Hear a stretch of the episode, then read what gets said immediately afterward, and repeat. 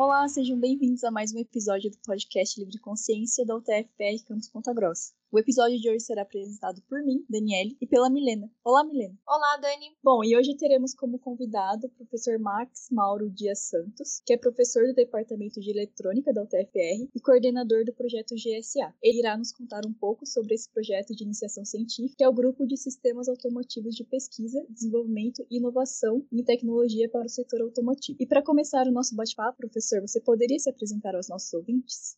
Claro, claro. Em primeiro lugar, muito obrigado aí a todos. É um privilégio, uma honra poder estar aqui, podendo falar um pouco do nosso trabalho, das nossas colaborações e das nossas contribuições. É, parabéns aí pela iniciativa do projeto. E meu nome é Max Mauro Dias Santos, eu sou de origem mineira e estou aqui no Paraná há cerca de 10 anos e trabalho como professor associado do Departamento de Eletrônica. Professor, você poderia nos contar mais sobre esse projeto, o que é, quando surgiu a ideia de trazê-lo para a nossa universidade? Sim, vamos lá. Na verdade, ele é um dos projetos. Na verdade, é... eu trabalho da seguinte forma: eu tenho uma identidade em pesquisa e desenvolvimento e inovação com o setor automotivo. Identidade é meus trabalhos são focados num determinado segmento industrial, como a nossa universidade é tecnológica. Então, em 2014, mais ou menos, a gente criou o grupo de sistemas automotivos. E esse grupo de sistemas automotivos, ele era composto de alunos de graduação em pós. E nós tivemos aí a felicidade de termos o projeto do Inovaral, que era um programa que fazia parte do Programa de Aceleração do Crescimento, PAC 1 e depois PAC 2, que tinha como objetivo melhorar aí a qualidade do, dos nossos produtos automotivos em torno da competitividade. Logo em seguida, a gente teve mais alguns colaboradores com outros projetos. Então, é, o GSA não tem um projeto de iniciação científica. A gente cria um projeto e os alunos são inseridos nele. Então, alunos de graduação e de pós-graduação. Então, não, nós não pegamos o aluno e colocamos um projeto para ele. Nós temos uma identidade de que o que, que o setor, o segmento precisa, e aí eu trabalho com pesquisas nesse sentido para desenvolvimento e aí sim busco recursos. Depois desse Inovar Alto, tivemos aí parcerias com a OpenCAD, tivemos parceria bem forte até hoje com a Chiptronic, com a Anacom, outras empresas do segmento, setor automotivo. E agora a gente tem um projeto em andamento do Rota 2030, que é um programa de pesquisa e desenvolvimento, é um programa para a acelerar é, a competitividade do setor automotivo. Então, esse é o Rota 2030, nós temos esse projeto.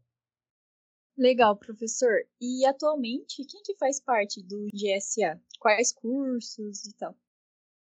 Então, vamos lá. A gente vai falar em números. O que, que o GSA é? O GSA é um grupo de pesquisa em sistemas automotivos com identidade consolidado com maturidade. Em números, nós temos quatro projetos em andamento, mais de 2 milhões de dólares em investimentos, com bolsas, equipamentos, três veículos para fazer testes, mais de 60 ferramentas de hardware e software para desenvolvimento de novas estratégias e algoritmos de controle, e temos mais de 60 alunos com perfil técnico muito bem colocado nas empresas. Então, atualmente a gente tem um projeto em andamento, e aí, para esse projeto, nós temos o Rota 2030, esse projeto Seguro Alto, mas nós temos também um outro projeto que é o FINEP 2030, junto com a, a Stellantis, que é a antiga FCA, Fiat Chrysler Automobiles, e junto com a PUC de Minas. Então, nesse projeto, aí nós incorporamos, de acordo com as nossas necessidades de atividades, alunos de graduação e pós-graduação. Isso é sob demanda. Então, a gente precisa de analisar o perfil dos alunos que se encaixem e são mais aderentes, e aí sim incorporamos eles. Só vamos dar um destaque. Nós temos um aluno que vai ficar dois meses na Alemanha por uma empresa que vai, é, entre aspas, trabalhar em parte do projeto nosso. Então, nós temos um outro aluno que vai ficar dois meses lá na UFSC em Santa Catarina. Então, a gente tem essa. Nossa estrutura é dessa forma. Então, a gente trabalha muito com projetos. É isso que todos os professores eles têm que fazer, ou a maioria trabalhar com projetos, ver o que a indústria está precisando, escrever projetos, gerenciar, que não é fácil, dar um retorno de fato, e assim você tem, é, obviamente, capacidade de suportar os alunos. E, por exemplo, esses dois alunos, eles eram de quais cursos? De engenharia elétrica mesmo? Depende. Um deles é da elétrica e o outro é da computação. Então tudo vai de acordo com a demanda que a gente precisa. Por exemplo, eu preciso de modelar equipamentos mecânicos, eu preciso da mecânica, de alguém com perfil da mecânica. Eu preciso de alguém que vai ter que trabalhar com uma estratégia de controle de um, freio de emergência, eu preciso do algoritmo de controle, eu preciso de elétrica. Então, para mim é transparente. Eu não, não tenho mais interesse ou não coloco mais o viés em alunos desse curso ou daqui. Se eu estivesse trabalhando com baterias, obviamente eu ia precisar de algum aluno da engenharia química. Então tudo depende da necessidade do projeto. E professor, como é a rotina de quem participa do GSA? Depende. Se são alunos de graduação, nós temos aí, vocês mesmos sabem, né? Vocês têm um compromisso aí das disciplinas a fazerem, e aí o timeline, aí a disponibilidade de você estar no laboratório para executar as atividades vai ser acomodada, ajustada de acordo com a sua carga horária. Então a gente geralmente pede aos alunos de graduação para ter um pouco de sensibilidade, um pouco de compreensão de não lotar muito a carga horária e isso, isso implica no quê? Isso implica em que não tem, os alunos de graduação eles têm que cumprir 20 horas de carga horária. Mas eu sempre sugiro que cumpram mais. Porque, por exemplo, eu durante o projeto eu consegui colocar quatro alunos empregados em emprego. Existe um trade-off com alunos de graduação. É dessa carga horária que eles têm aulas, né? Muita carga horária de aulas e a disponibilidade do laboratório. Já alunos de pós-graduação, mestrado, doutorado, eles têm que cumprir as 40 horas é, semanais. Obviamente, são é, 8 horas diárias aí no laboratório. Eles fazem algumas atividades extras, então eles ficam, a rotina deles, do aluno de pós-graduação é diferente do aluno de graduação. É, surgiu uma dúvida aqui. Esses alunos que participam, eles têm acesso à bolsa, esse tipo de auxílio?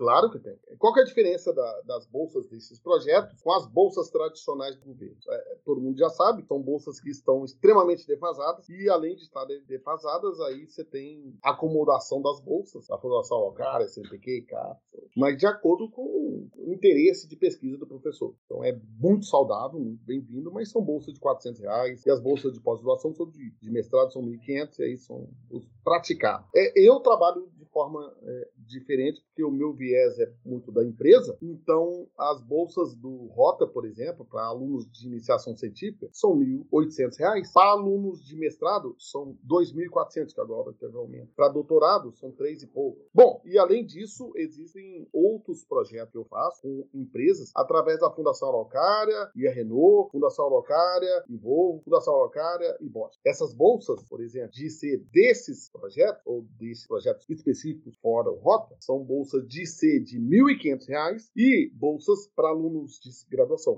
e para alunos de mestrado de 2.800. Da Volvo são 2.900. Então esse é um pouco do, de uma visão dos valores das bolsas. Todos recebem bolsa, todos. Temos ali no laboratório alunos que recebem bolsas provenientes desse projeto, que tem um valor maior do que os praticados pelos órgãos governamentais. Eu sou mais, é, eu mesmo tenho uma cultura, uma característica, como eu sou oriundo muito da indústria, então de prover aos alunos esse tipo de bolsa. Mas isso dá um certo trabalho. Então eu tenho diversos compromissos de administração, administrativos, outros de pagamento, outros de compra de recursos. Então, obviamente, se for comparar com outros professores e outros projetos, ali a gente gasta e precisa de um gerenciamento maior, mas a energia é muito maior é, de empenho, porque a gente tem que mostrar um resultado. Então, não é um dinheiro a fundo perdido.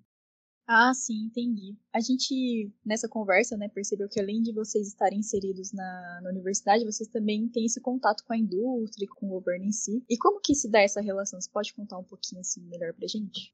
Bom, na verdade eu tenho mais de 25 anos de experiência né? na área. Eu sou, primeira coisa, é, nós somos uma universidade tecnológica, então nós temos que ser diferenciados das universidades tradicionais. Segundo ponto, a gente tem que estar próximo à indústria. E estar próximo à indústria, a gente fazer projetos tecnológicos. E fazer projetos tecnológicos envolve ter uma relação com a indústria. Então eu dei um pouco de sorte, mas eu construí a minha carreira de forma que eu tenho, trabalhei na Volvo, General Motors e outras empresas, IBM, mas eu tenho um acesso, né?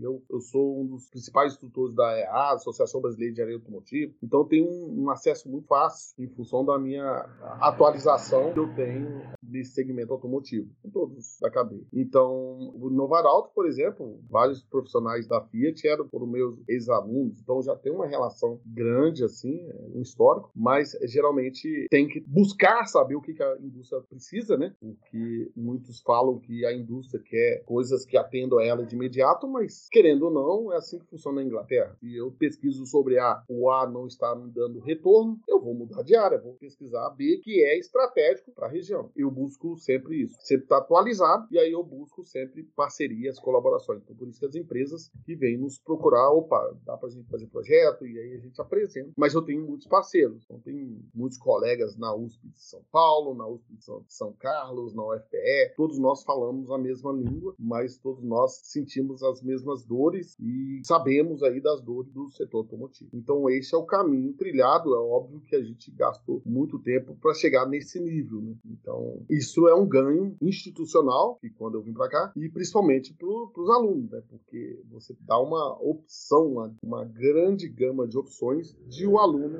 ah, eu sou da elétrica, quero trabalhar com software automotivo. Então ele não precisa só de buscar esperar uma bolsa do CNPq da CAP 400 reais. Ele pode vir e concorrer e trabalhar com a gente. Ah, sim, eu ia perguntar justamente essa questão. Você comentou que a indústria geralmente vem atrás de vocês e tal, daí eu queria saber um pouquinho como que se dá essa conversa. Eles conversam diretamente com o senhor, conversam com os alunos, como que é? Na verdade, conversa comigo, né? Primeiro eles vêm atrás de mim. Vamos dar um exemplo. Quando a Fiat Chrysler Automobiles, quando a Fiat se instalou lá na, em Recife, então, para treinamento deles, todos os engenheiros novos, eles vieram atrás de mim porque eu tenho um histórico, uma competência na área de sistemas embarcados automotivos de muitos anos. E como, como é que eu consegui isso? Provendo consultorias, dando treinamento, fazendo network. O programa de treino da Ford, eu que fiz também. Então, é bom, eu que dei treinamento pessoal, depois de capacitação recentemente. Geralmente, é, nesse caso aqui específico desse projeto, nós temos dois é, rodando, dois principais rodando atualmente: o Rota 2030 e o FINEP 2030. O Rota 2030, a gente juntou um pool de universidades e a gente conseguiu ver o que, que tinha de problemas e a gente fez o um projeto de pesquisa e apresentamos para as empresas. E aí sim as empresas aderiram, dando contrapartidas econômicas. Por exemplo, nós ganhamos um capto, ganhamos ganhamos um DAF, ganhamos horas de engenharia de empresas, tipo Bosch, Vector, treinamento. E aí, depois do projeto, que a gente insere os alunos. Os alunos é no segundo estágio. Nós não temos a cultura de fazer assistencialismo. Primeiro a gente coloca os alunos para depois arrumar o um projeto. Não, não existe isso, porque a gente tem um projeto maior de interesse nacional, de contribuir. E aí, o segundo projeto, aí, o FINEP 2030, como eles tem um centro lá, um simulador lá na PUC, que foi construído com apoio da Stellantis, da Fiat, né, de 18 milhões. Então, é, quem buscou a gente foi a Stellantis com a PUC. Aí buscou a minha pessoa, nós escrevemos um projeto e ganhamos do, da FINEP. Então, é dessa forma. Bom, mas eu vou depois tacar para vocês um pouco do nosso site. Se vocês quiserem lá pesquisar, fique à vontade. O link do site é pg.utfpr.edu barra GSA. Lá vocês conseguem. Opa, falta o DR depois do Edu, né? Então, pg.udfr.edu.br. Bom, então, esse modelo de negócio, a gente pode falar desse modelo de negócio de pesquisa, desenvolvimento e inovação que eu coordeno. Na verdade, eu sou o principal líder da, do GSA. Ele é um modelo de sucesso. Por quê? Porque tenho bastantes alunos que são muito bem colocados na indústria e também que, que desenvolvem um trabalho diferenciado daquele tradicional da universidade universidade, um curso. O professor comentou, né, sobre os projetos atuais. Você poderia contar pra gente também de alguns projetos que já foram realizados anteriormente? Tá, nós podemos. Excelente pergunta. E eu vou dar um exemplo bem. Não sei se vai ser sim. Quem conhece já ouviu falar na Tesla? Acho que todo mundo, né?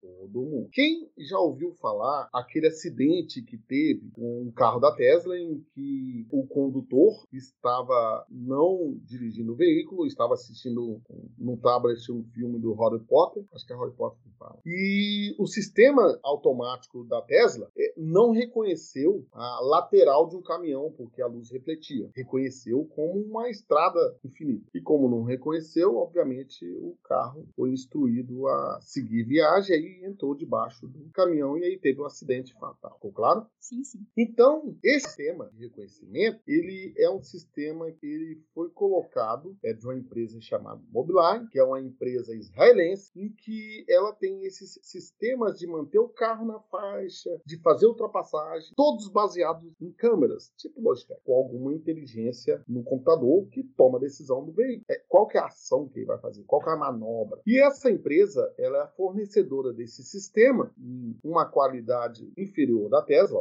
mas está instalado nos veículos Renegade ou Compass. Então, esse projeto que a gente teve, de 1 milhão e 700, a gente instalou um sistema paralelo e trouxemos aqui o carro Renegade para andar 22 mil quilômetros no Brasil. Então, nós andamos e verificamos que, sob determinadas condições, o sistema ele não funcionava, parava de funcionar. E aí é um sistema crítico e não pode parar de funcionar, porque pode causar um acidente. Então, dos 22 mil quilômetros, nós detectamos que o sistema ficou inativo, tipo, 70%. Então, de 22 mil quilômetros, opa, eu vou viajar de Florianópolis até Minas Gerais, BH. Poxa, 1.300, 1.500 quilômetros. Poxa, se o meu sistema de mudança de faixa, de manter na faixa, funcionar só 500 quilômetros, eu estou na água. Então, para que eu comprei um carro desse tecnológico? O que, que nós fizemos? Nós desenvolvemos algoritmos que reconheciam essas faixas nos, em 65% dos 70% que o sistema falou. Então, esse foi um ganho considerável. E aí, desenvolvemos também uma parte de mudança de faixa. O que, que isso trouxe de benefício para a montadora? Eles tiveram um background, um poder de argumentação, de pedir o fornecedor desse sistema, que é a TRW e a Mobileye, essa empresa fornecia o sistema para divisão que teve o um acidente lá da Tesla, eles tiveram maior poder de argumento. Como? Olha, o sistema de vocês não reconhece faixa quando tem sombra, quando está chovendo. Aí a gente falou, olha, nosso algoritmo funcionou. Aí eles pegaram e falaram, não, nós desenvolvemos um assim. Ah, então vamos comparar. Então a gente teve esse insight, esse, essa contribuição que foi relevante. Por isso que nos deu maturidade em que hoje muitos colaboradores nos procuram para avançar mais. Ah, sim, muito legal. É... Ficou entendido? Aham. Uhum. Achei bem interessante, bem legal esse projeto. É, uma dúvida que surgiu agora, a gente viu que no começo do semestre tinha uma televisão lá no bloco K que estava transmitindo hum. um carro, um veículo, enfim. É o projeto de vocês o que estava sendo transmitido lá? Sim. É, nós temos dois carros. O que, que, é aqui? Esses dois carros é um caminhão da RAF e um Renault Cap. Todos os dois veículos têm sistemas de rastreamento em tempo real. Isso quer dizer o seguinte: se tiver uma equipe que esteja nesse momento, vamos supor, em registro, eu consigo saber o consumo de combustível, como é que estão os sensores, qual é a distância percorrida, o que, que ele está fazendo, como que ele está fazendo, o consumo médio e assim por diante. E então, além disso, a gente tem aquelas câmeras que a gente consegue filmar o ambiente que a gente está andando. Então, um percurso daqui de Ponta Grossa até São Paulo. A gente consegue filmar, guardar num HD. Quando a gente guarda nesse HD, a gente consegue virtualizar essa estrada. E essa virtualização quer dizer que, opa, agora eu quero fazer um teste de um cenário em que eu vou passar lá perto de Piraju e, na verdade, eu quero ver se o meu sistema de frenagem está funcionando. Só que agora eu quero colocar, eu não preciso de colocar o carro para fazer o teste. Por quê? Eu posso colocar a pessoa que vai atravessar, o cachorro que vai atravessar a avenida. Então eu mesmo posso colocar tudo virtualmente para validar. Ah, sim, entendi, legal. Então aqueles veículos que ficavam expostos na frente da UTF é do grupo do GSA também, né? Sim, é do GSA. Ah, legal. Um outro exemplo que eu posso te dar é o seguinte: vocês devem conhecer o piloto automático. Uhum. Piloto automático é uma função automotiva de alguns carros em que o motorista ele aperta um botão e o veículo mantém aquela velocidade constante. Então isso elimina aquela atividade estressante do condutor de poder ficar acelerando, freando, dando faixa, então velocidade constante. Só que se eu tiver um carro na frente, esse sistema de piloto automático ele não regula a velocidade, ele pode bater. Então, para ter um sistema que consiga detectar um objeto na frente regular a velocidade velocidade de acordo com a velocidade do carro à frente, que ele encontrou, existe o piloto automático adaptativo. Então, o piloto automático adaptativo que é feito para os Estados Unidos não vai funcionar aqui para o Brasil, que não vai funcionar para a Europa, que não vai funcionar para a Índia e assim por diante. O software básico de, do sistema, ele é o mesmo para qualquer montador. Mas esses softwares de aplicação, essas aplicações, elas são específicas de cada região. E dessa forma, a gente, para desenvolver um piloto automático adaptativo aqui para o Brasil, a Renault, por exemplo,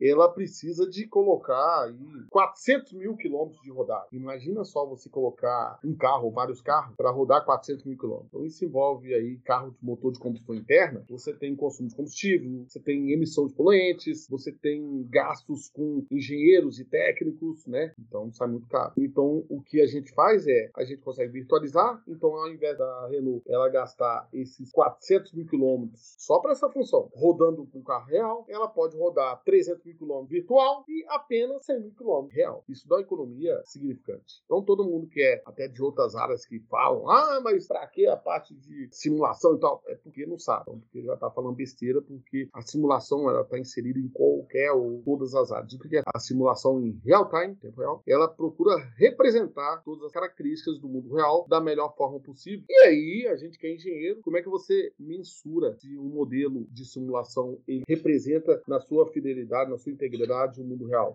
Você tem a função de erro, né?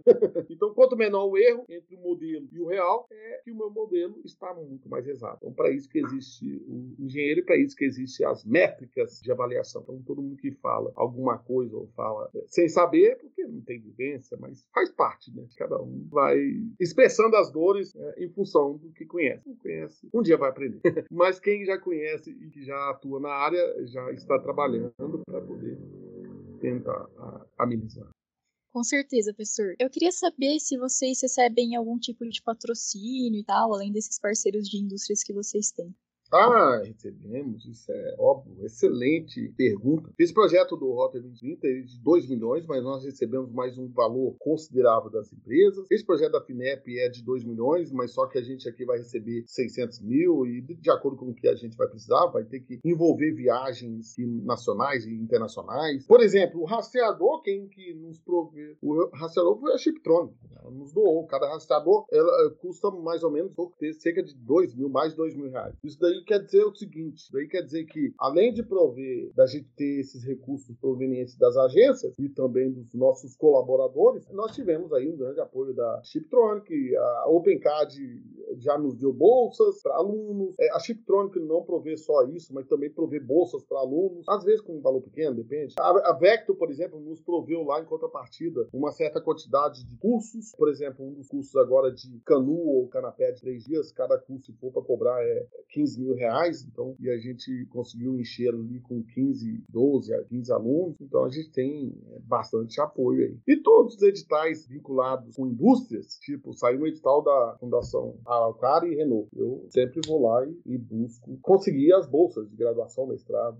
Os professores nesses editais aí não ganham nada, mas ganham porque a gente tem algum sucesso. Por exemplo, um aluno meu que está com a bolsa da, da Volvo, ele está escrevendo agora uma, uma patente US Patent, que é patente americana não é fácil, escrevendo um artigo, então todo mundo sai ganhando. Né? Quando você não tem um dinheiro direto, você tem um recurso lá indireto, mas todo sai ganhando. E aí aumenta né, a passe dos alunos, como diz o Roto, né? E aí a facilidade de empregabilidade é grande. Então, ano passado começamos o projeto em março, quando foi em setembro já tinha um aluno empregado. Aí quando foi agora em, em janeiro, um outro foi fazer estágio na Citronic, ou janeiro, fevereiro, isso aqui passou um mês e tal, e já foi para Magnete Maré. São muitos cases de sucesso que a gente pode destacar. Mas lembre-se, a receita do bolo é o seguinte: você tem que conhecer o que, que as empresas estão fazendo, você tem que instigar escrever projeto, não é fácil. Escrever projeto com empresa, a cobrança é muito grande, é muita energia e tempo que você gasta. Então, nem todo professor, nem todo mundo quer fazer isso, porque tem as bolsas bom valor para os acadêmicos, mas também tem que realmente gostar e estar tá mesmo comprometido com isso. E para finalizar nosso bate-papo, professor, como que faz para poder participar desse projeto? Então, geralmente a gente tem uma, uma área de cadastro e a gente lança ali. É, a gente não tem uma forma de divulgar periodicamente, mas visitando o site ou conhecendo algum colega que esteja trabalhando lá no, nesse laboratório ou nesse grupo, né? E ficar antenado, né? Então, essa questão de que a gente deixa visível ali o caminhão, o carro, é, os alunos viajando, é uma forma que a gente divulga para a gente ter aí, ah, eu preciso de um cara, de uma pessoa para trabalhar nessa parte. Então aí vai surgindo a, as oportunidades, as vagas e aí sim vão, vão entrando. Se inscreve, né? Pode fazer o cadastro e depois contactar a gente é, pessoalmente. É uma dúvida, esse cadastro ele é feito por edital, é feito pelo site, como que acontece? O site. Dê uma olhadinha lá no site, recomendo ler, ver o que a gente está fazendo, se tem aderência. Eu sempre aconselho os alunos. Não quer dizer que você vai trabalhar com automotivo o resto da vida. Não quer dizer também que o setor automotivo é o que melhor paga, o mais legal. Mas é uma porta. Trabalhou com automotivo. É como eu sempre falo, né? Vocês são de que área? São da área de a gente é da área de engenharia de bioprocessos. É bioprocesso. Então, sou de uma região siderúrgica. Quem trabalha em siderúrgica trabalha em qualquer lugar. então, eu recomendo, vocês são de bioprocesso, como diz o outro. Quem trabalhou em setor automotivo trabalha em qualquer lugar. Setor, por quê? Setor siderúrgico eu trabalhei, com experiência. Todos os parentes, familiares da minha esposa são do setor siderúrgico. Eu sou oriundo. Então, é um setor extremamente agressivo que precisa de ter muitas características ali para trabalhar, mas é um setor muito, muito legal. Mas aí você você consegue enxergar que o automotivo, se você trabalhou ali nesse segmento, você consegue trabalhar, entre aspas, fica fácil de adaptar. Então não quer dizer que é o melhor setor para trabalhar.